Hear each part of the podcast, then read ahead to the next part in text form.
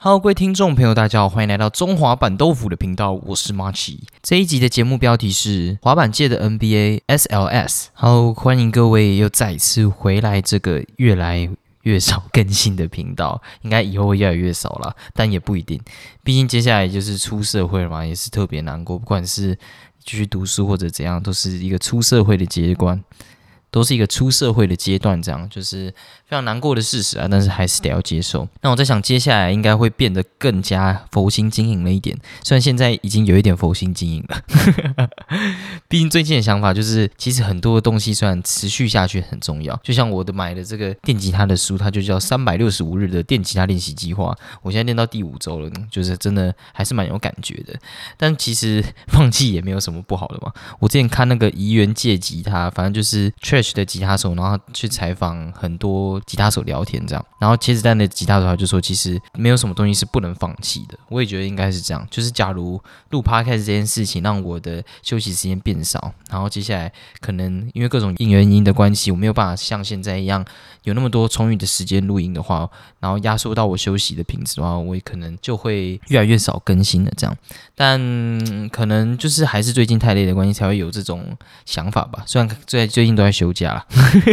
因为再加上我也没有盈利嘛，特别难过。假如我盈利的话，我就不得不更新了。但可惜我们是没有盈利的，所以想走就是可以马上就走了这样。然后最近原本也想要开始这个评论最近的 Me Too 事件嘛，最近从台湾的 Me Too 事件这样，就是原本想要做一起来讲这件事情。毕竟我也算是很早期，然后就开始。评论这个 Me Too 事件，这样就有评论过国外的 Me Too 事件，因为这一个 Hashtag 是从国外开始流行的嘛。虽然我那个时候早期的口条啊跟逻辑那一些还是有点没有那么通顺，这样就跟现在比了。虽然现在有时候也不知道自己在讲什么，但我觉得像跟以前相比，现在变得比较自然，而且。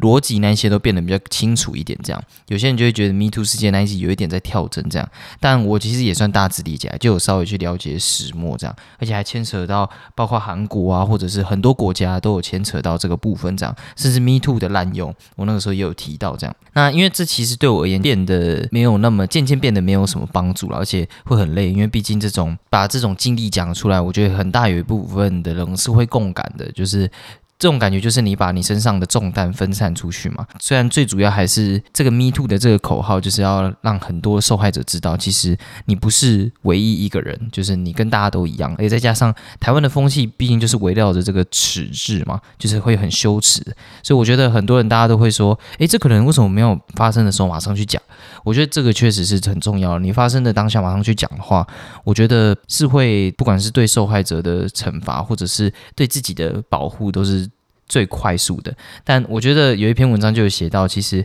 台湾人对于羞耻这两个字是蛮，就是围绕在这个字上面的。所以当你被性侵或者被怎样的时候，说不定这个社会还有一部分的人会去检讨这个受害者，这样，然后甚至会认为你接下来的家庭不完整啦，然后你不是一个干净的人啊，什么之类的。所以我觉得很很大一部分的被被害者，他会在那么久的时间才会愿意跳出来，然后讲这件事情。我觉得也有一部分是跟这个有关。所以我每次看到下面有留言，我自己也曾经怀疑过，为什么他们不要马上讲？但我现在了解过后，就变得比较好了。好，不知道为什么讲到这个，反正就是我会开始蒙蛮共感。这些情绪的，所以我有一阵子，包括现在啦，我都是把这个 d 卡 c a r 删掉了。我也是就真的看得很烦烦，然后 d 卡 c a r 就跳出谁谁谁又惊爆了 Me Too 事件什么的，然后我就马上把它删了。这样，其实我觉得不管当初初衷是什么，其实只要朝着这个极端发展，就会变得很不好。就是我之前有在那一集的 Me Too 事件有听过这样。其实不管是女性或男性方面，像是之前有一个长得帅。的艺人，就是也被爆出 Me Too 嘛，而且那个人很爱家什么之类的，然后就马上有很知名的 ko 楼跳出来说：“哇，人帅真好，人丑性骚扰。”其实我觉得他他是想要表达这段话是错的，因为人丑现在也被告性骚扰了嘛。但我觉得这句话其实变得比较像是大数据的统计学啦，所以我觉得这个是一个统计学的概概念。反正我觉得因为这个事件会出现很多极极端的。结论嘛，像这个人跳出来说这句话，他就是想要说，哦，这句话是假的。我觉得这个 人就是会双标的嘛。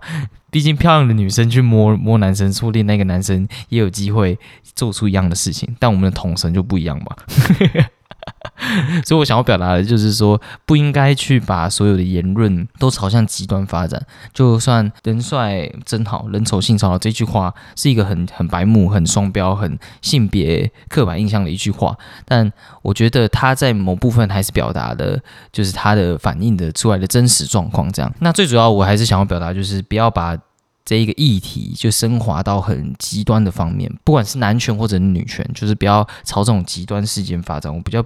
不喜欢这样子，就会变得很没有讨论空间，然后大家反而不会聚焦在。被害人或者单纯这个议题上面，就大家会忘记要去怎么避免这件事情再次发生啊？会不会像日本一样，其实有那个什么权力胁迫啊，或者是什么之类？就是比如说上司很容易对下属做一些很奇怪的事情啊，会不会有这些事情发生？或者是演艺圈会不会其实有这种甲乙关系啊，很严重的方式存在？会不会有其他更严重的议题？但都大家都会只注重在在这些极端的言论上面，这就比较不好这样。啊，那想讲的其实也就这样，因为也没有什么好讲的啦。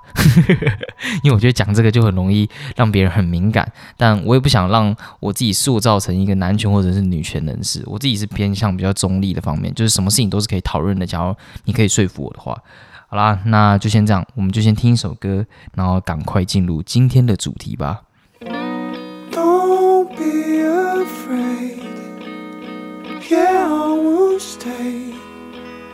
Kick our blanket, make it balloon, hiding inside. I'll blow all of my love to your lips. Love is quite moment. Would you say with your best mate and me are drowning?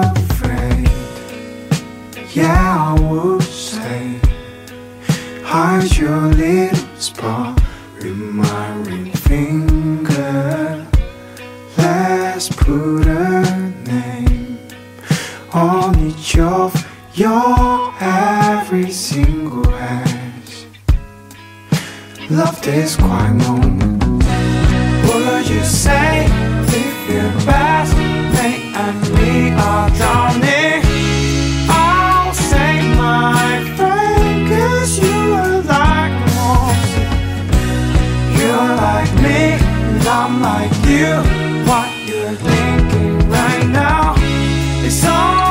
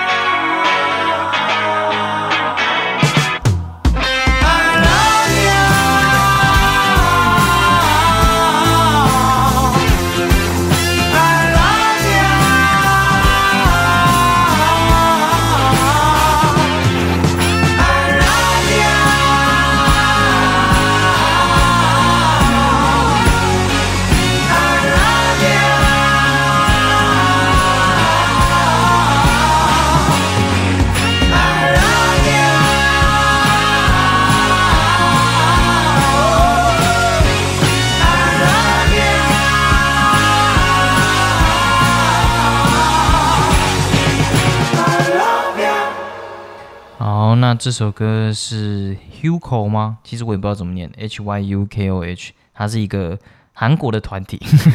所以它是韩文，我这我也不知道怎么念。那这首歌其实是前阵子我晚上睡不着的时候，我就在思考，就是关于爱与和平啊这种很莫名其妙，但是大家会常常拿出来宣导的一些议题，那类有的没的。我觉得在想这件事情的时候，那我就看到一个专辑。因为毕竟前阵子也算是台湾的乱世嘛，就一直连环爆出一大堆美的，所以我就在想这个爱与和平到底存不存在这样，然后就看到了他们有一张专辑叫做《How to Find True Love and Happiness》，就是要怎么找到真爱跟幸福这样。那这首歌其实就是围绕着爱啦，然后它里面就讲到很多，不管是关于亲情啊，然后那种结婚十几二十年或者是三四十年，就是那种老夫老妻。然后跟爱人之间，或者跟各种关于爱的事情，然后会讲的话，这样子，像里面就有一段歌词，就是说，If your best mate，就是如果我跟你的好友，and me are drowning，就是我跟他都同时溺水了，这样，I will save your friends，就是我还会去，我还会去救你的朋友。然后他最后就说，因为你是一个，因为你就像海豹一样。Like a monk cell，就是非常可爱的一段话了。这样子，就是每个情侣之间都是会，不管是男生或女生，都会问一些很奇怪、很白痴的问题。这样，副歌我也觉得真的超级超级棒，就是很正能量，然后又很温柔的方式唱出 Love Ya，然后 MV 也拍得很棒，然后很有艺术家的那种感觉，我真的觉得超级超级厉害，让我感觉真的世界会真的和平。然后其实爱就在我们身边那种感觉，啊，非常喜欢这首歌，推荐给大家。好，那我们就进入今天的主题。我们今天是要来聊聊什么是 SLS，就是在聊 SLS。那它为什么叫做 SLS？由谁创立的？就是跟我们前以前的节目的流程是一样的嘛？那它的全名是 Street League。Skateboard，那意思就是它是街式滑板联盟。那之所以特别强调街式的原因，是因为现在主流比赛就是不包括我们上一集有提到那个 Barracks 的话，就是不包括地板赛的话，它其实有两种，一种是公园，然后就是那种碗公类类别的，就是我们要滑进碗池里面那种感觉。然后另一种就是街式，就是可能会有杆子啊或者跳台，就像大部分台湾的滑板公园一样，呃，像那个。像中正嘛，中正它就是很街市的代表这样，然后那个新市的话，就有点有点小小的晚工，然后又有街市的感觉，所以这个就是目前主流的配置这样。那这点其实，在前几年的东京奥运就可以看得出来。那因为那时候东京奥运就也是分成公园跟街头嘛这两个类别去比赛这样。那它是由谁创立？它是由一个叫做 Robert Deirdrick 是吗？Robert Deerdick 这种名字我是不太会念，反正大家都叫他 Rob 啊。然后跟一个叫做 Brian Atalas，但这个 Brian Atalas 我觉得很奇怪，因为他后面大家都比较常爱讨论这个 Rob 而已，所以感觉大家应该只要知道他是 Rob 创立就好了。那因为这个前者就是这个 Rob，他有一个 Podcast 的频道。也也叫做 Rob Deerdrick，然后他是一个拥有多重职业的人，然后他很像之前也是一个职业滑板手这样，然后他应该算是一个斜杠企业家吧，所以现在就把他当做 企业家来看就好。然后他们在二零一一年创立的，现在的 CEO 不是他们，是另外一个人。然后现在的 SLS 的品牌是属于这个 Three One Sports and Entertainment，在在这个很大型的企业里面这样，很大型的品牌里面这样。然后其中他们的品品，其中他们的比赛场地之类的都是由这个啊，这个我不会念，耶路撒冷怎么念啊？Jerusalem 哦。反正就是一个叫耶路撒冷的 skate parks 来设计跟建造的。你只要直接打耶路撒冷，然后打 SLS，就是有他们会有几部影片，就是他们在怎么打造出这个场地这样。因为他们每次都要到新的地方去巡回嘛，也没有到每次，就那几个站，就会可能会到新的，不，比如说像最近要去东京嘛，还是前阵子去东京，那这些人就会去那边打造这个场地这样。那我觉得 SLS 创立的目的其实还蛮赞的。一开始 Rob 只是想要设计出一个跟滑冰不同，因为就像台湾的滑板也是跟滑轮在一起的嘛，就是这个是很像是全世界共同的。但是 Rob 他不想要把滑板跟溜冰的体制是一样的，他想要创立一个不同的体制，只属于街式滑板的联赛体制，而且还是要能够巡回。他特别强调希望能够巡回，这样我觉得可能是因为他想要带动这个广告的效益，这样，所以他首年的比赛就是四站巡回，就分别是 Arizona、亚利桑那是这样念吗？变得像在训练英文，然后还有加利福尼亚 California。还有 Las Vegas，，然后还有最后的内华达州。那其实看完第一年，我只能说，要么是这个 Rob 他非常非常有钱，不然就是他真的很会策划。因为第一年二零一零年的冠军就是 Nigel，Nigel 比较普通一点，因为毕竟他就一直拿冠军嘛。记住 Nigel Houston，他这个名字会不断不断出现这样。但是二零一一年的。那个总冠军就是 Super Crown 的总冠军。那什么是 Super Super Crown 的话，我们等下会讲这样。然后是这个 Sean Malto，那 Sean Malto 他就比较有名，因为他最近也是担任。很多是 SLS，他应该现现在应该算是他们签约的赛品了，因为他们也有拍影片啊，跟 P Rod 拍影片什么的，所以我们现在能够常常在这个主播台上面看到 P Rod 的出现，哎，不是啊，看到 Sean Melto 出现，所以 Sean Melto 是一个还蛮厉害的一个滑板手，而且他的声音真的非常的 sexy，很有磁性这样。然后他那个时候的奖金是二十万美元，所以真的非常非常优渥。那这个这个其实我不可考了，我是从维维基百科上面看到的。但应该蛮可以蛮可信的。那这里就可以稍微聊一下我刚才提到的 Super Crown 是什么。其实对 SLS 的旧规则要特别强调旧规则，因为等一下会有很多新的规则。这样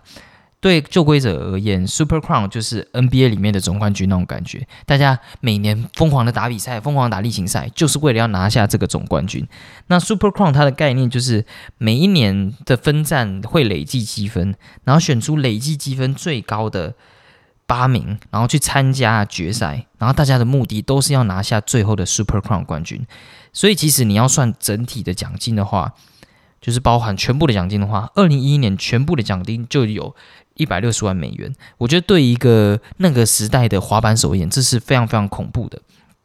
是目前所有联赛中奖金最高的，就是没有一个滑板联赛可以比这个奖金还要更高。所以，Rob 真的是很敢花钱。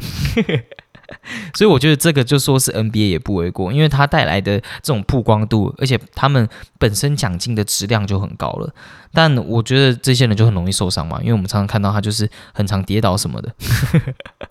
而且我真觉得他们跌倒已经变成一个艺术了。像我看 Nigel 在跌倒的时候，那种往后就是吸收力量的那种感觉，哇，真的非常非常厉害。我自己在看那个，包括现在台湾一直在推滑板的比赛嘛，然后他也有说，就是很像。国中跟高中吧，还是诶，对，高中以前好像都规定一定要戴头盔这样。我觉得有戴护具真的差蛮多的，尤其是对小孩来说，因为毕竟大人的话，我觉得并不是他们的身体结构比较好，可这这可能也是有一点，可能强一点吧。但是我觉得滑得久的人就比较知道怎么去吸收这个伤害，这样虽然可能还是会受伤，但是至少让自己不要这么痛嘛。所以你们常常看到。呃，在 SLS 的比赛，就女子组的那个 Reza Leo，她也会戴头盔什么。我觉得其实有没有戴头盔，并不会代表那个人有没有够 skater。像我自己是不会戴，因为太热了。但是我觉得之前国外就有在鼓吹，就是不要把就是戴头盔的人认成就是他他不够 skater。有一个 YouTuber 就专门在推行这种事情，他平常都会戴着头盔这样，然后他也是蛮还是还是很厉害这样。好了，不知道为什么会讲到这边。然后，那接下来就来聊聊 SLS 到底在比什么，这个 Street League 到底在干嘛？这样。那首先就是你的资格，资格其实蛮容易的，你只要十二到十七岁上网注册就行。然后接下来你只要有定期参加他们的就是当地的比赛啊，然后有累积一些分数啊，或者是累积有才拿到一些资格，你就可以去参加这样。所以其实 拿资格很容易，但是你要在 SLS 里面比赛进入这个联盟的话就比较困难一点。你要参加蛮多赛事的这样。那我在做资料的时候，他们也有举办，就是你可以上传你自己六十秒的影片，然后让他们选出。第一名，然后就可以获得一万美元，算是一个推广性质的简易比赛啦，有点像是那种很多政府机关啊，或者是很多那种打要为了要打广告，然后你就可以 hashtag 什么，然后去参加他们的比赛，这样有很多艺人都有做过嘛，我觉得这种性质就不错，就是大家都可以参与这样，而且他们也是把这个搞得还蛮认真的，因为奖金算还不错，就是有一万美元嘛，然后而且他们是有。认真的规则，就是还是分二十五分、二十五分、二十五分这样，然后各自不同，然后还是不知道几个评审打分数了这样，所以他们连这种影片类别的都做得非常非常认真。那接下来就是规则，其实规则可以参考最近台湾总统杯全国滑轮板锦标赛竞赛赛程。那因为之前，假如大家是有在关注滑板的话，就会知道有一个滑板店叫做海口滑板店，他就有拍过在讲 SLS 的赛程。因为在新主办的那一次是第一届采用这个赛程的，之前都不是这样子，所以有点台湾最近因为有一群人很认真的在推行滑板的比赛，这样，所以也把这部分融入进去，就是开始吸收国际的比赛的规则，这样，我觉得非常非常大，是一个很厉害的进步，这样。所以大家假如想要看很详细的比赛的规章的话，可以直接去他们那边看。就是他要有做一个影片，专门在介绍赛程，但我这边就稍微的提一下这样。那简单来说，就是一开始会有一个四十五秒的大 run，那 run 之前有讲过了，就是你也可以疯狂的做招嘛，然后取一个最好的，然后接下来的第二轮就是大绝招的时间，你就可以做五招，取三个最高的，跟刚才那个加总，谁比较高就是赢家。那我觉得这个地方有一个很酷的地方，就是这个地方有个很酷的地方，有点赘词，哈，没关系。有一个很酷的地方，就是当你在看比赛的时候，你很常都会看到它下面会有一个标注，就是会说你跟第一名差几分，或者你要拿到几分才有办法进到前八这种，或者是你要拿到多少才可以进到什么名次，它都会帮你算哈。所以这是 SLS 比较厉害跟观赏性比较高的地方，因为常常就是比如说第二名只差最后一个 trick，然后。第一名也差最后一个 trick，但是第二名假如做了一个招式，然后稍微领先第一名的时候，可能稍微拿到八点九分，然后他可能跟他只差一零点一分好了，然后你就会看到那个第一名他接下来要做招了嘛，他那边就会显示要九点零以上，就是。九点零才有办法达到再拿回第一名这样，然后这时候你就会就这个可看性就增加。尤其是你在看直播的时候，假如他真的完成一个大招的话，那个全场就是真的超级嗨。所以我觉得这个也算是 SOS 蛮厉害的配置，就是不管是让刚加进来的观众，或者是这个原原本就一直在看的观众，怕会忘记他们之前的分数嘛，然后可以增加它的可看性。我觉得这个地方就真的做的还蛮细心的这样。到底怎么评分？这个部分当然就牵扯到你的创意度嘛，就跟我之前在讲那个 Tempa Pro 的时候一样，就是你够不够干净，然后怎么跟场地互动。虽然比较不会注重在场地招啦，就是会比较注重在卡杆啊，或者跳大落差之类的。反正重点就是你假如在原地一直疯狂的刷皮是没有用的，那其实就是看你做的够不够大组。这个反而才是重要的，所以之前有有一段就是 Sean m e l t o 他不知道做什么的时候，他就直接欧里过那个跳台嘛，然后他还在那边说：“哎，我我我不知道这个欧里会拿几分，这样。就是通常会有这种事情发生，这样，所以你当然还是要跟场地做互动，这样。他们想要表达里面，我觉得比较像是。”街头滑板的感觉，你在街头滑板，你不可能一直不断的在平地做招嘛，你要滑才叫 skate 嘛。所以你当你滑过街头的时候，你可以跟不管是长椅做互动，不管是跟你遇到阶梯、遇到杆子，你去卡它，卡那种大落差。像之前 Reza Leo 他就有传过一个影片，是下下一个超级大落差，而且是用 boss 来，就是非常非常强那种东西，就是 SOS 想要看到的。那接下来就是晋级的体制、晋级的赛制，这样。那其实赛制改过蛮多次的，从我刚才刚才说的，就是单纯选积分最高的八名，然后进入决赛，然后到时候直接选出冠军嘛。到前阵子就会根据 SLS 的赛季积分榜，排名前四的选手就会直接进入决赛。然后排名五到二十名的选手会进入半决赛，排名二十一到三十五位的选手会进入四分之一决赛。但这然后这个四分之一决赛还包含其他的一些新进入的选手。这样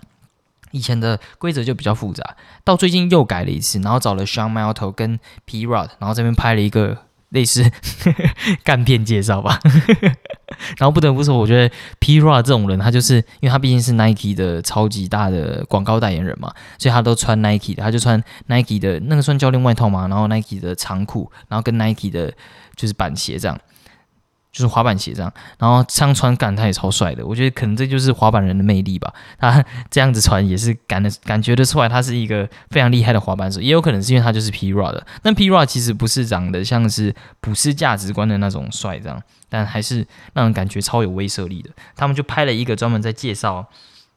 也他他们有介绍吗？就是稍微提到。这个新赛制要出现了，这样新赛制就比较简单，它就是把大家全部分成四组，然后接下来他们会参加一个叫做 Knockout Round 的淘汰赛，分成四组的每一组会淘汰一些人，这样，然后找出四组中的优胜者，然后再搭配一个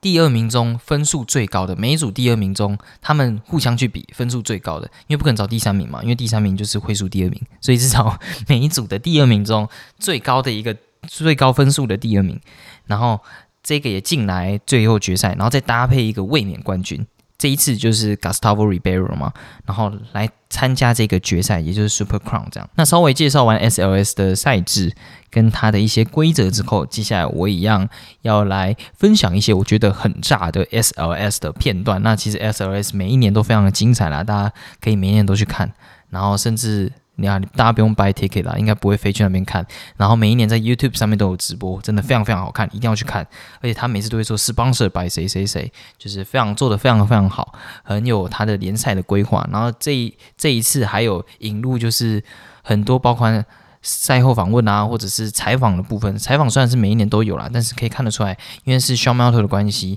然后今年的主播跟赛评又做得更好了，这样每一年都做得很好。诶，显然去年就有 Sean m a l t o 我记得。诶，是 YouTube 那一年就有 Sean m a l t o 嘛？反正就是他每一年都会做得更好，都有更新一些部分啊，这样大家懂我意思就好。好，那第一个就是 Chris Jocelyn，他在二零一六 Super Crown 的创下的九分 Back to Back 的记录。第一次九分，第二次二九点二分。那以防大家不知道九分是多么夸张的成绩，因为 SLS 它是评分赛制嘛，但其实你每一 round 的分数最高就是十分。然后你的大招也是你的 trick，你的单招的 trick 也是十分，所以你最高就是只能拿下，我算一下，四十分，四十分是最高，这样对吧？应该四十分最高，每一 round 取一分，三分，对，四十分是最高。所以你只要能够在十分里面拿到九分，你就可以进入 night club。night club 的感觉就是像是那个一百八十分俱乐部那种感觉。假如以那个 NBA 来说，就是非常非常不容易的成绩。假如你能够每一个都有拿到 night club night club 的话，你那一场基本上已经保前二了，对吧？除非你遇到 U 头那种九点五分的怪物，所以 night club 是非常非常难的。然后 Chris j o s e l y n 他那个时候还创下九分的 back to back，就像我刚才说的嘛，因为毕竟你 run 他是。只有两次，然后你讲每两次都创下九分九分的话，那基本上就是一个非常非常厉害的事情。虽然其实他只会取一分啦，但是还还是可以知道这个是非常不容易完成的事情，因为他两个 round 都进入 night club 了嘛，非常非常厉害。那我觉得其实 Chris Jocelyn 他就是只是把自己的风格展现出来，因为他一直都是做那种超大组的招闻名的嘛。他之前也有一个片段，就是直接跳过一个超大的那种人造瀑布嘛，那种饭店的那种瀑布，干超屌的，就是真的。超超级狂，这个我之前好像有说过，所以他这一次的场地，然后再加上刚好又有一个这个超大的 U 台，所以可以让他直接 from 赛欧里做衔接，直接飞过去。而且这个 U 台的左右两边，它左右两边比较矮，然后中间那个比较高，所以是凹进去吧，所以他就直接从这个是左边飞到右边。哎，右边飞到左边，好随便啊，反正就是大家就知道，就是这样飞过去，而且是用方塞欧里做衔接。虽然你基本上也是只能用方塞欧里做衔接啦，但是它飞跃的这个跳台之间相隔了那个十六尺，就是这个主播有特别讲，十六尺就是大概差不多五公尺左右。然后还有在读秒结束的超大的三百六的 backside，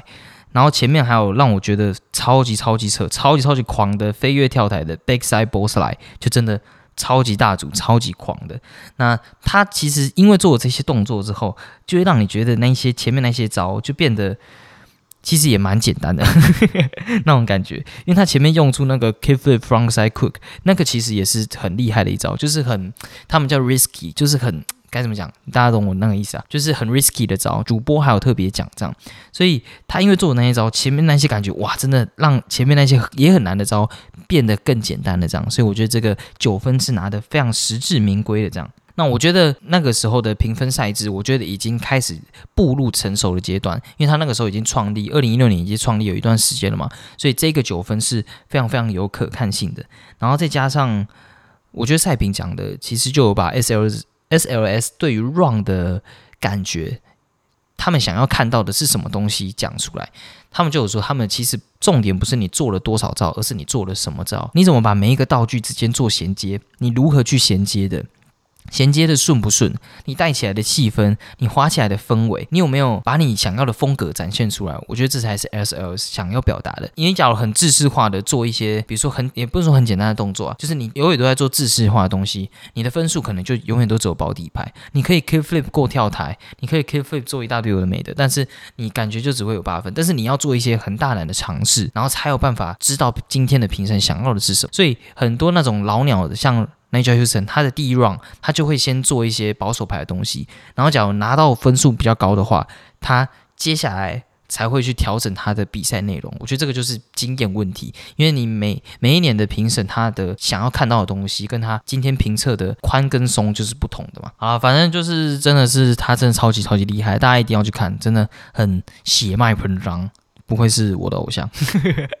我真的超喜欢他的。我那个时候。看到我原本是 i n d 的轮架跟那个 Sunder 的轮架在选，因为也有很多很厉害的选手是用 Sunder 的轮架嘛。然后 Sunder 轮架跟 i n d 轮架其实都各有不同，但我那时候看到 Chris Jones 是拿 i n d 的，选了，幻想自己换了跟他一样的 i n d 就可以也是飞得高高的，但其实没有。好，那这边要插播一下，我觉得大家可以去看 Top Five Highest Scores Ever in SLS of All Time，它就是统计出。前五个最高分数的单招的 tricks 在 SLS 里面，这样就可以看到有很多评分很高的大招，但是通常这些分数都是在早期打出来，就是可能二零一一年啊，或者是二零一二年那个时候。我其实不是想要表达这些招式不强，因为毕竟三百六十 backside 转到 frontside northburn slide 这个。基本上在现在做出来也是超级狂的大招，一定也是拿九分的，但是不可能，我觉得不可能有办法再拿到什么九点九分之类的。这个 就是我觉得现在的评审有点被养大胃口了，就是他们现在评的方式又在更评的更保守一点，就不会像之前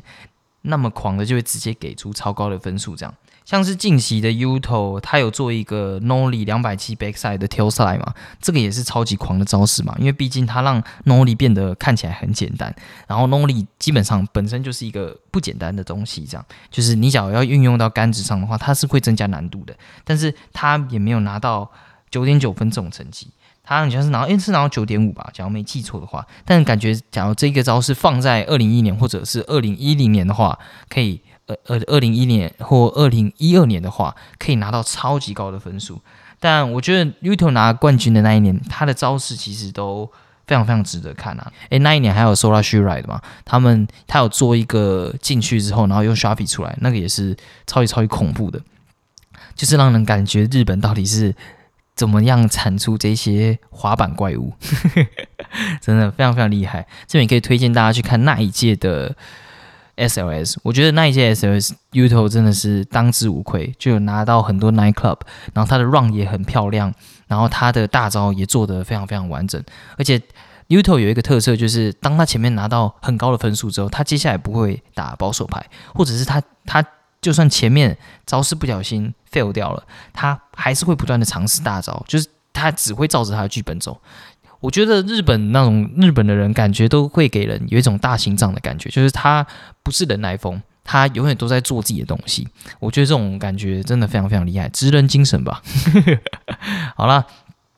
那这一集就到这边了。我觉得 SLS 所代表的意义是让所有的滑板者或者想要投身到这个。文化里面的人知道有一个最高的天花板在等着他们，就可以当成他们的目标。其实，在早期滑板就只能当做娱乐跟消遣嘛。你在街上滑，说不定还会被 POPO 打，还会被警察打嘛。但现在我们可以看到，就比如说这种 Risa Leo，他才十五岁，但已经可以开始耕耘，然后而且不会输给大人，这种神童开始出现了。然后再加上现在很多日本的。职业选手都是年龄层越来越往下，然后台湾也是嘛，台湾也开始培育一些新生代这样。我觉得这是好事，因为毕竟选手的心理素质跟竞技的概念是要从小培养的吧。就像很多人都会说，诶，为什么 台湾很多电竞有人还是会不断的跳出来打假赛啊，或者是报名牌之类的？一一部分也跟那种选选手的心理素质跟他有培养起来的道德竞技观念有差，也没有说很多啦，就是有部分的人嘛。因为这种，我感觉这种联赛体制都是这样的嘛，前人很努力的把它制造起来了，但是后人只要小小的走错了，这个联赛体制就会崩塌。所以我觉得很高兴能够看到现在有很多神童出现，对吧？然后甚至前阵子还有一个，也忘记他是什么名字嘞。我查到了，就是那个米菲跟米粒嘛，然后应该是米粒，然后他才八岁，然后他就有办法在那个新竹那个滑板场那边做一个超大的 backside flip，然后还进到 barracks 里面，就是 barracks 直接转发，这样就是真的超级超级狂的，就是也可以看得出台湾真的有在这部分有培养出，开始培养出一些人才了。然后我觉得就是算是还蛮棒的嘛，就是让大家知道，其实滑板不不只是滑板，它可以真的当做一个竞赛的运动，它是真的可以让大家来竞技的，它是真的有它的职业性存在的。